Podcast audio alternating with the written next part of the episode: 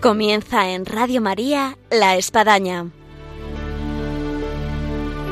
Un programa dirigido por el Padre Arturo Díaz desde el Monasterio de la Encarnación en Ávila.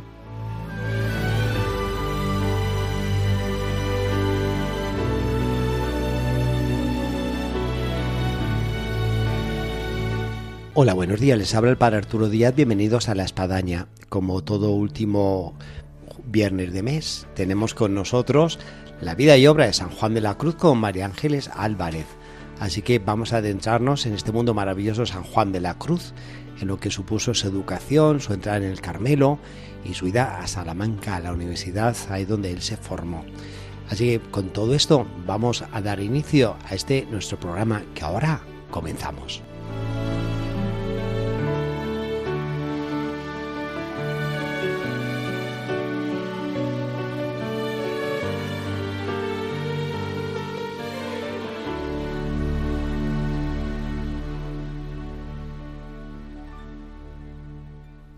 Buenos días, María Ángeles. Buenos días, un saludo para todos. Un gusto de una vez más estar aquí con San Juan de la Cruz en la Espadaña, en Radio María, y luego con, con este tiempo ya de, de, verano, en algunos casos de vacaciones, sobre todo para los chicos de los colegios, poder escuchar los programas de radio quizás con, con más tranquilidad y poder saborear a los místicos, quizás en su lectura, en la poesía de San Juan de la Cruz, en fin, en tantas cosas que nos hacen gustar a Dios a través de estos grandes hombres y mujeres místicas. Sí, además que siempre en verano pues hay viajes familiares que se van, pues que pueden de repente pues pasar por Medina del Campo, por Arevalo. Exacto, por estos lugares que estamos recomendando con frecuencia, puede ser Fontiveros, donde nació San Juan de la Cruz, Medina del Campo, donde se crió, eh, luego la entrada que hoy vamos a hablar de Salamanca a la universidad, Claro, todo este, todo este escenario ¿no? de la vida del santo, pues que ahora en verano pues es un buen momento también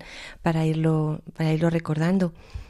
Tenemos a, a este joven eh, Juan de la Cruz, bueno, en ese momento se llamaba Juan de, de Santo Matías, ¿no? que ya había cuando, cuando entró en, en, los Carmelitas, de momento Juan de Yepes al principio, ¿no? Sí. Cuando era niño, jovencito. Así que ya tenemos tres nombres, Juan de Yepes, Juan de Santo Matías y luego Juan de la Cruz, en tres etapas. Eh, comentamos en el programa anterior lo importante que había sido la educación que, que, que, nuestro santo recibió de los jesuitas que se habían establecido en Medina del Campo y que sobre todo el papel tan importante que tuvo en su vida el padre Bonifacio Martínez Benítez, ¿no? que era oriundo del pequeño pueblo de San Martín del Castañar, en Salamanca, y que le había dado a, a, a Juan pues una educación que podemos llamar realmente humanista en uh -huh. un sentido completo, eh, no solo por, por, leer a los, a los clásicos, por, eh, por, aprender teología, gramática, sino también por todo esto, esta capacidad que tenía de hacer a los niños, pues escribir, leer, declamar, incluso representar, como dijimos, en, en obras teatrales lo que leían. Y también eh, por esta concepción que, que, tenía él y que también lo, lo, transmitió a San Juan de la Cruz, de considerar cómo los niños están llamados de manera natural a la religiosidad por su propia naturaleza y que por tanto la educación debe de respetar esta tierna naturaleza de los niños eh, porque ellos pues de manera natural tienden hasta hacia la hacia lo religioso y algunas de las cosas que, que, él poco a poco fue aprendiendo, pues fueron como grabándose, ¿no? En su propio, en su propio ADN y, y fue también un poco configurando algunos de los rasgos que luego vamos a ver en, el, en, en su doctrina, en todo su planteamiento, en toda su, su concepción de la vida, ¿no? El, el, poder ver a las personas y analizarlas también como fruto de la educación y de las personas que han tenido a lo largo de su infancia y de su juventud, ¿no? En esta, en esta época tan importante. Eh, hablábamos también de lo importante que fue pues eh, la decisión que tuvo este joven eh, de hacerse carmelita, algo que, que, bueno, que parecía como que, que, lo que lo que tendrían estar como más dirigidos sería pues a ser jesuitas, ya que estaban, estaban en este colegio, que estaban tan centrados, que estaban tan felices. Pero bueno, lo que sí que sabemos es que de este colegio de jesuitas eh, pues salieron eh, en el año 1563 ocho alumnos para hacerse religiosos, cuatro de ellos a la Orden de Santo Domingo, eh, tres en el, en el Carmelo y uno en San Francisco. Es decir, que eh, de ahí, de los jesuitas, pues de estos niños también había otro tipo de, vocaciones. Eh, las experiencias que, se grabaron a fuego en, nuestro joven Juan, en su infancia, pues fueron en la orfandad de la que hemos hablado, la pobreza, estos estudios que, que tuvo en Medina mientras trabajaba, esta, esta, educación siempre, podemos decir, aderezada con el trabajo, con el esfuerzo, con el servicio a los demás, el ser enfermero incluso de, personas en, en, estado muy, muy, muy crítico y muy grave desde su infancia, incluso como hemos dicho, tratando enfermedades tan duras como la sífilis, el hospital de Bubas, también otro rasgo importante que va a configurar la personalidad de, este niño y de, este, de, esta persona, de este Juan, va a ser pues esta, este seno familiar donde aprendió la verdadera espiritualidad, la religiosidad, del de la entrega, de la generosidad, ¿no? incluso de aquellas personas como su familia que tenían muy poco eh, para ellos para poder sobrevivir, pero que destacaban y cuando los leemos nos destacan por su absoluta generosidad, ¿no? y que bueno, que hizo realmente mm, de su vida un regalo, un regalo para los demás. ¿Por qué se hizo Carmelita San Juan? Sí, es una pregunta que yo creo que muchos de los oyentes tienen, porque ciertamente su ámbito fue muy jesuítico en este sentido. Pues realmente podemos preguntarnos si, si, fue la devoción a la Santísima Virgen, que es un poco la protectora del Carmelo. Ya hemos hablado de las cosas que, eh, de las veces que él se cayó a, a, los lagos y lagunas, ¿no? Con lo cual, eh, que, y que la Virgen le salvó y que por tanto él siempre tuvo una gran devoción. Y bueno, y también nos preguntamos por qué no se hizo jesuita con la mm, vinculación afectiva ¿no? tan grande que tenía con sus maestros. Bueno, lo cierto es que él decidió entrar como, como carmelita y lo hizo en el convento de Medina del Campo, que es un convento, eh, bueno, que fue fundado, había sido fundado hacía realmente poco tiempo, ¿no? En el año 1556 por el padre Diego de Refinjo, es decir, que era un carmelita calzado y que había sido confesor del rey Carlos V. Como estamos viendo, Medina del Campo en este momento era un centro de ebullición, tanto mercantil, social y también religiosa, ¿no? Y por tanto, pues se iban haciendo fundaciones y en este caso, este carmelitano tan importante que había sido confesor del rey Carlos V y en este, pues profesó Juan, con el nombre, como acabamos de decir, de Fray Juan de Santo Matías. Es decir, porque Juan de la Cruz es ya cuando, vamos a hablar un poquito después, cuando ya fue Carmelita descalzo, ¿no? Cuando ya, cuando ya eh, pues eh, dejó este nombre de que sería de, Carmelita calzado y pasó Habría a ser que preguntar a San Juan de la Cruz porque fue el cambio de Santo Matías a San Juan de la Cruz. Pero uno puede medio intuir con la vida que le va a acarrear luego el entrar en la reforma de Santa Teresa. Así que, vamos, más apropiado no podía ser el llamarse de la cruz, de, apellido religioso. Aquí en este convento carmelita de Medina del Campo, pues había, sabemos que había una escuela de artes, de gramática y de teología, y que allí, pues Juan aprendió todo sobre la regla carmelitana, sobre las constituciones vigentes y sobre los fundamentos de la vida carmelitana, eh, como fruto de, toda su historia, pues desde San Alberto, el patriarca de Jerusalén, eh, cuando se le entregó la regla en el 1206, y probablemente a Juan, y ya que le vamos conociendo un poco y le vamos a ir conociendo más, pues estos primeros carmelitas que vivían en obsequio de Cristo, que llevaban una vida de oración personal muy profunda y de meditación, que, tenían un origen ermitaño, que vivían en el, diseminados en, en, el campo, en el Monte Carmelo, eh, toda esta concepción de la oración litúrgica en comunidad, pues todo esto eh, también fueron probablemente una serie de datos o pinceladas que le, pudieron llevar a Juan a identificarse ¿no? con, con, esta orden y a entrar. Es decir, todo este pasado que poco a poco en estos años, cuando entra en, en este noviciado, en, el, en, este Carmelo, pues él poco a poco fue profundizando, ¿no? La devoción a la Santísima Virgen, todo esto, ¿no? Una vez ya terminado el noviciado, pues hizo su profesión religiosa, eh, de la que no sabemos su fecha exacta. De, aquí del, del, Carmelo, pues le mandan a, eh, a, Salamanca. Hay tres alumnos de los jesuitas de Medina que se, eh, que se hicieron carmelitas y hicieron la profesión el mismo día y, y de ellos entraron juntos en la Universidad de Salamanca estos tres, que eran Rodrigo Nieto, Pedro de Orozco y Juan de Santo Matía, que nuestro Juan, y eh, se fueron al convento salmantino de San Andrés, eh, que hoy en día ya no queda nada. ¿eh? Quedan solo unos, unos pequeños restos en, en Salamanca. por tanto, sabemos que Juan estuvo en la Universidad de Salamanca que fue estudiante allí en la universidad desde el otoño del año 1564 al otoño del año 1568 y que, y que estudió artes o filosofía eh, como vemos en sus matrículas universitarias. ¿no?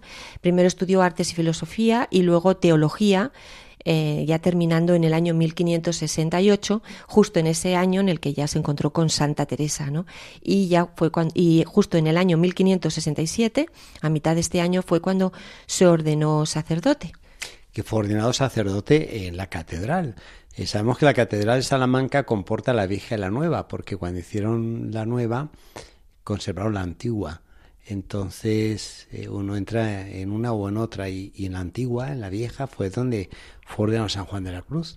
Lo digo porque como mencionamos al inicio, que en este tiempo de verano, los viajes, el ir y venir, quizás si alguno va por Salamanca no se lo pierda, que entre la Catedral Antigua de Salamanca, que ahí fue ordenado San Juan de la Cruz. Claro, y, y, que bueno, cuando pase por las calles de Salamanca, cuando vaya a la Universidad Antigua y todo, pues que se imagine que por ahí uno de los estudiantes pues era este joven eh, Juan, Juan de Santo Matías en este momento, ¿no? Nuestro Juan de la Cruz. En estos años, pues llegó, mm, en este año justamente, el padre Rubeo a Castilla, a Andalucía y a Portugal. Y llega el día 4 de febrero del año 1567 a Salamanca, justamente al Colegio de San Andrés, donde estaba Juan. Después visita Piedraíta y después visita Ávila el 17 de febrero del año 1567, aquí en el Monasterio de la Encarnación luego después recorre Madrid y otros lugares y nuevamente vuelve a recalar en Ávila el día 11 de abril donde se va a celebrar el capítulo provincial que él mismo va a, presidir. Debido a la sintonía que, Santa Teresa sintió con el padre Rubeo, pues esta un tiempecito más tarde le pidió, eh, por medio de una carta, la licencia para poder extender la reforma a los varones. Y, y desde, desde Valencia eh, este padre fue, le mandó la licencia para que fundara dos monasterios eh, y la fecha de autorización fue el 10 de agosto del 1567. Este es un dato importantísimo porque no solo la vida del santo aquí que se cruza, ¿no? sino cómo empieza esta reforma dentro de, de, la, de, los hombres. ¿no? A diferencia de la de San Juan de la Cruz, esta sí tiene y vemos cómo, bueno, pues eh, em, estaba allí, estaba este joven Juan que no conocía a Santa Teresa todavía, no, cada uno andaba por un lado, por un lado estaba él ahí en la catedral. que se van a cruzar. Y, y por otro lado estaba la Santa, pues inquieta intentando ganarse al padre Rubeo y así lo consiguió para poder llevarlo, ¿no? Pero claro, ahora a la Santa le comenzarán otras preocupaciones muy grandes, ¿no? Que era la búsqueda de frailes. Bueno, sí, ahora ya tengo la licencia, pero ¿dónde voy a encontrar yo frailes? ¿Quién quiere ser? ¿Quién quiere ser, no? Porque no conocía a nadie, eh, no conocía tampoco ningún convento en especial, no, o sea, estaba realmente como diciendo, bueno, y no solamente es que tengo que, encontrar a alguien, sino que van a ser los primeros, es decir, que van a ser los que me tienen que ayudar a, llevar adelante toda esta gran empresa. ¿eh? Y bueno, con esta con esta preocupación en su cabeza, pues la santa se va a la fundación de su segundo monasterio en Medina del Campo. Y, a la búsqueda, ¿no? Podemos decir de frailes, de frailes eh, para, para, ser frailes descalzos. Con el primero con el que lo comentó y con el que habló y que vio que estaba muy interesado, pues fue el propio prior de Medina, Álvaro de Heredia, ¿no? Eh, todo se hizo pues con mucho secreto, eh, hablando tranquilamente, lógicamente no, no se podía hablar de manera pública con nadie, sino entre ellos, ¿no? En conversaciones. Y este se ofreció para poder ser el primer fraile descalzo. Pero eh, Teresa, que bueno, ya sabemos también por los programas que hemos tenido y toda su vida, que tenía una facultad especial para calar a las personas y para para saber un poco si encajaban o no dentro de sus planes, se dio cuenta que no iba a ser el más apropiado, que no era el, el fraile que ella consideraba el que le iba a ayudar a llevar a cabo la reforma. O sea, no que no pudiera entrar en, el, Carmelo descalzo, sino que él como cabeza, como si dijéramos primer fraile, pues no lo veía exactamente igual.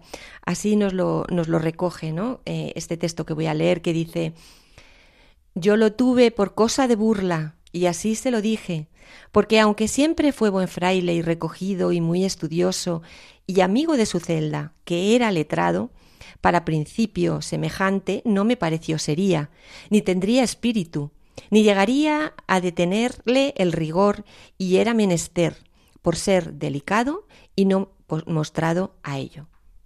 Pues eso que le vio, que sí, que era muy religioso, que le gustaba mucho estar en su celda, que era docto. Pero que no era el no era, que No era el perfil, ¿no?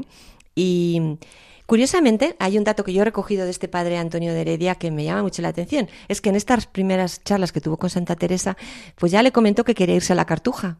Algo que también le dijo luego San Juan. Es decir, que los, los carmelitas de allí de Medina del Campo, no sé por qué, querían irse a la cartuja. Había como, no sé, como vamos a ver, eh, vamos luego vamos a analizar en el caso de Juan si realmente está, de dónde pudo proveer esta, o venir esta, esta vocación a la cartuja, ¿no? Explicarlo un poquito.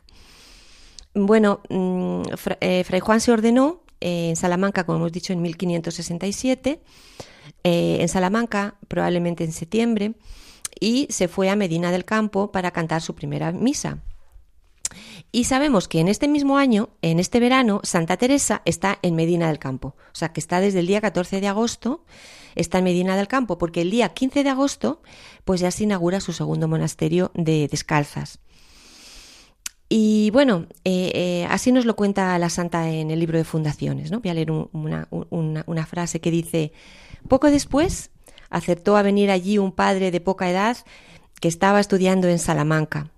De él le contó Teresa a otro compañero, que era Pedro Dorozco, eh, las grandes cosas de la vida que este padre hacía.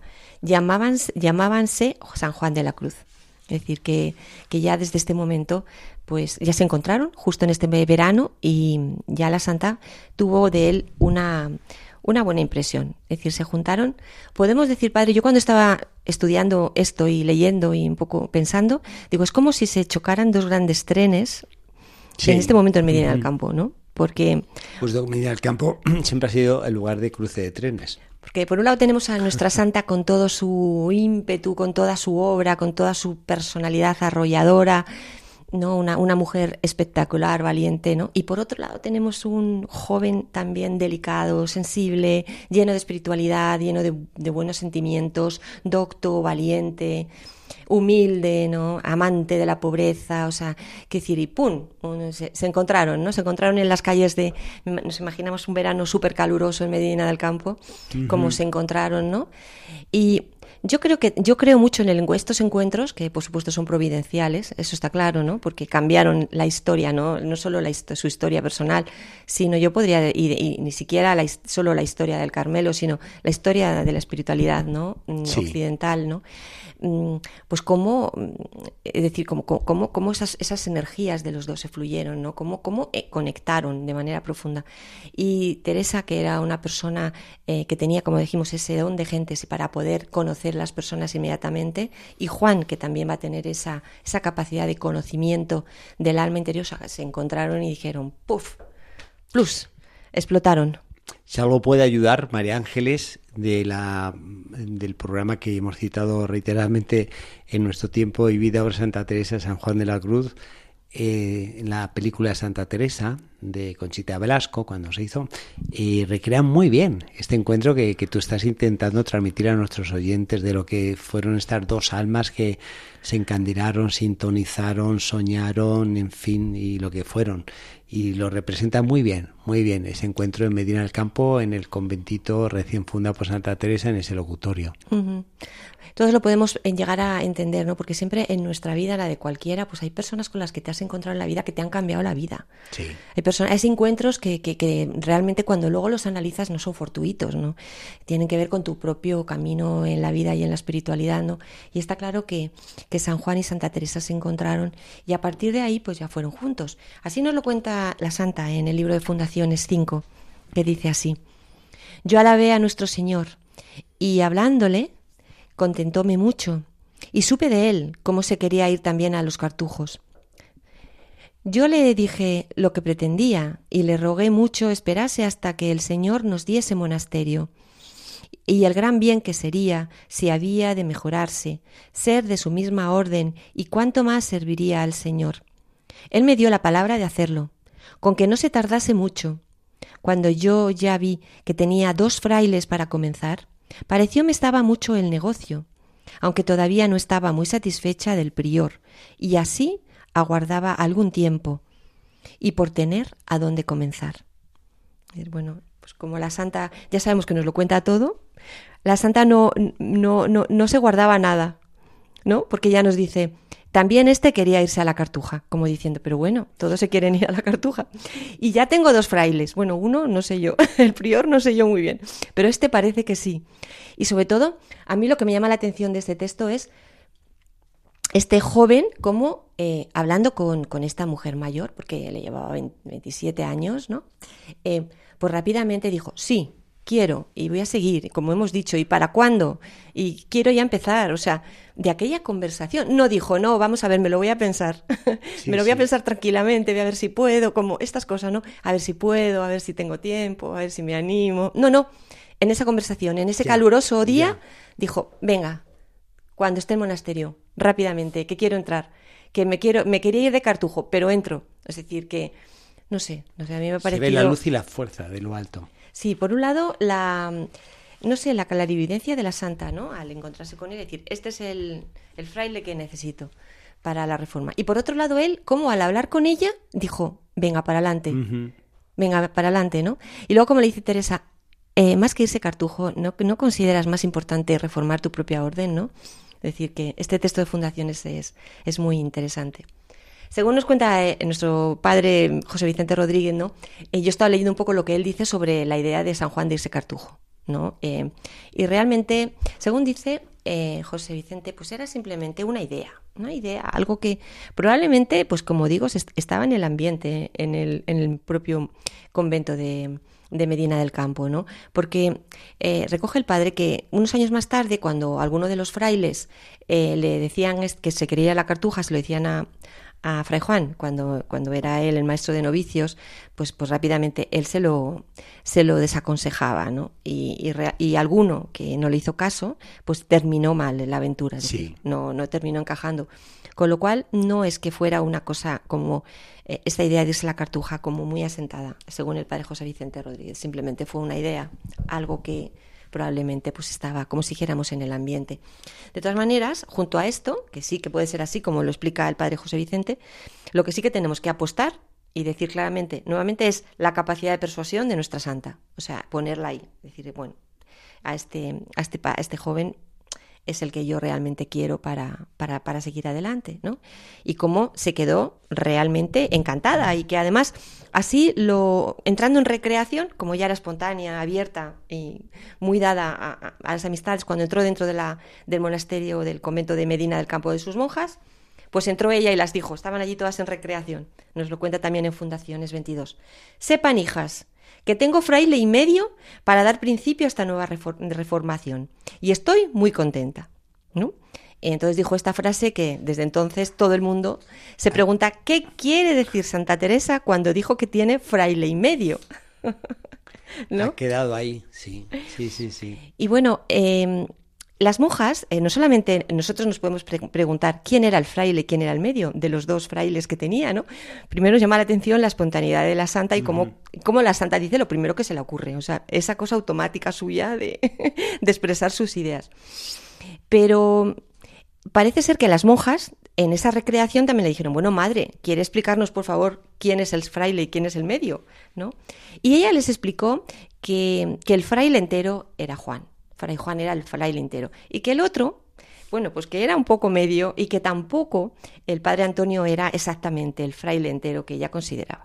Lo cierto es que luego otras personas lo interpretaron a lo largo de la historia de la santa de otra manera, en el sentido que como Fray Juan era bajito y era pequeñito, pues era el medio. Medio fraile. Medio fraile. Siempre se le ha dicho así, por esta cosa, pero como vemos, la santa no lo, no lo dijo así, porque lo explicó incluso. Em, el, propio padre Gracián, el amigo confesor de la santa, ¿no? el padre Jerónimo Gracián, em, pues decía que, el que era medio, medio, medio fraile era Juan. ¿No? porque era pequeño de cuerpo, ¿no? en el sentido más que, sobre todo por el aspecto corporal, ¿no? porque, porque era pequeñito. ¿no? Y es decir, que ahí existe. Lo digo porque porque esto de, de, fraile, medio fraile de San Juan de la Cruz, seguro que lo han oído nuestros oyentes muchísimas veces y no sabían de dónde iba, ¿no? Pues viene de este momento. aquí al museo y le enseñan la silla pequeñita que hay del confesionario, bueno, atañe un poco al que posiblemente era el medio fraile. Pero como vemos, para la santa era un fraile, no era medio, sino todo, todo lo contrario.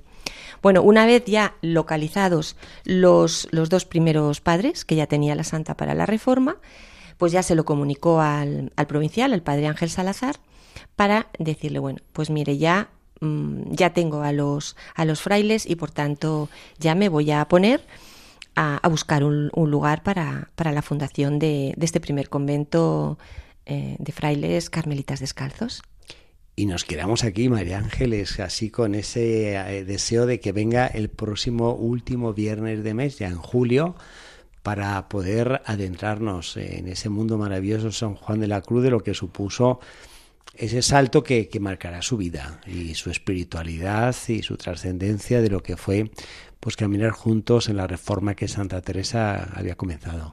Claro, y, vamos a ir recorriendo ese caminito de ir a llegar hasta Duruelo, todas las aventuras tan tremendas que vamos a renovar, vamos a, para los que lo sepan, a recordar y para los que no, pues para que lo vayan aprendiendo, ¿no? Porque es como el camino, yo siempre que leo las cosas de, de la llegada a Duruelo, es como, como el camino de Belén, o sea, es como un caminito de pobreza que van allí, que llegan a un a una especie de, de pesebre, prácticamente unas cuadras derruidas, ¿no?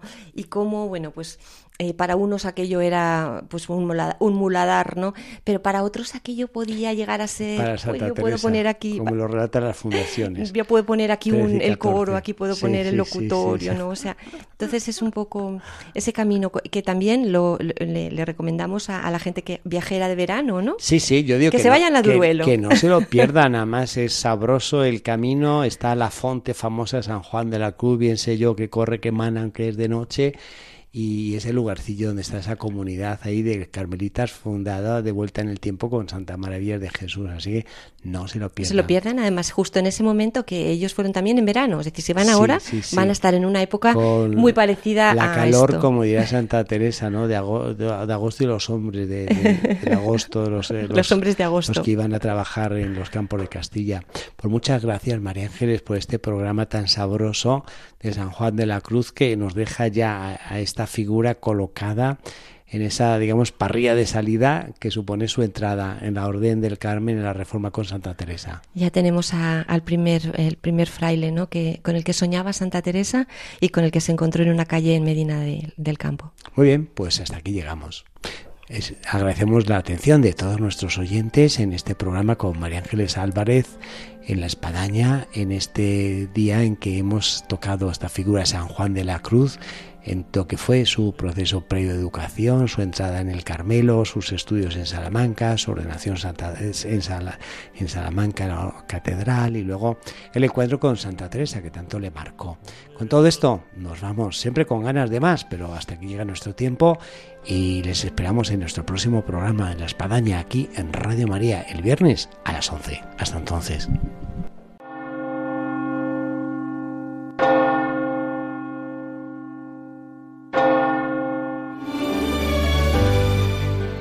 Han escuchado en Radio María La Espadaña, un programa que dirige el Padre Arturo Díaz desde el Monasterio de la Encarnación en Ávila.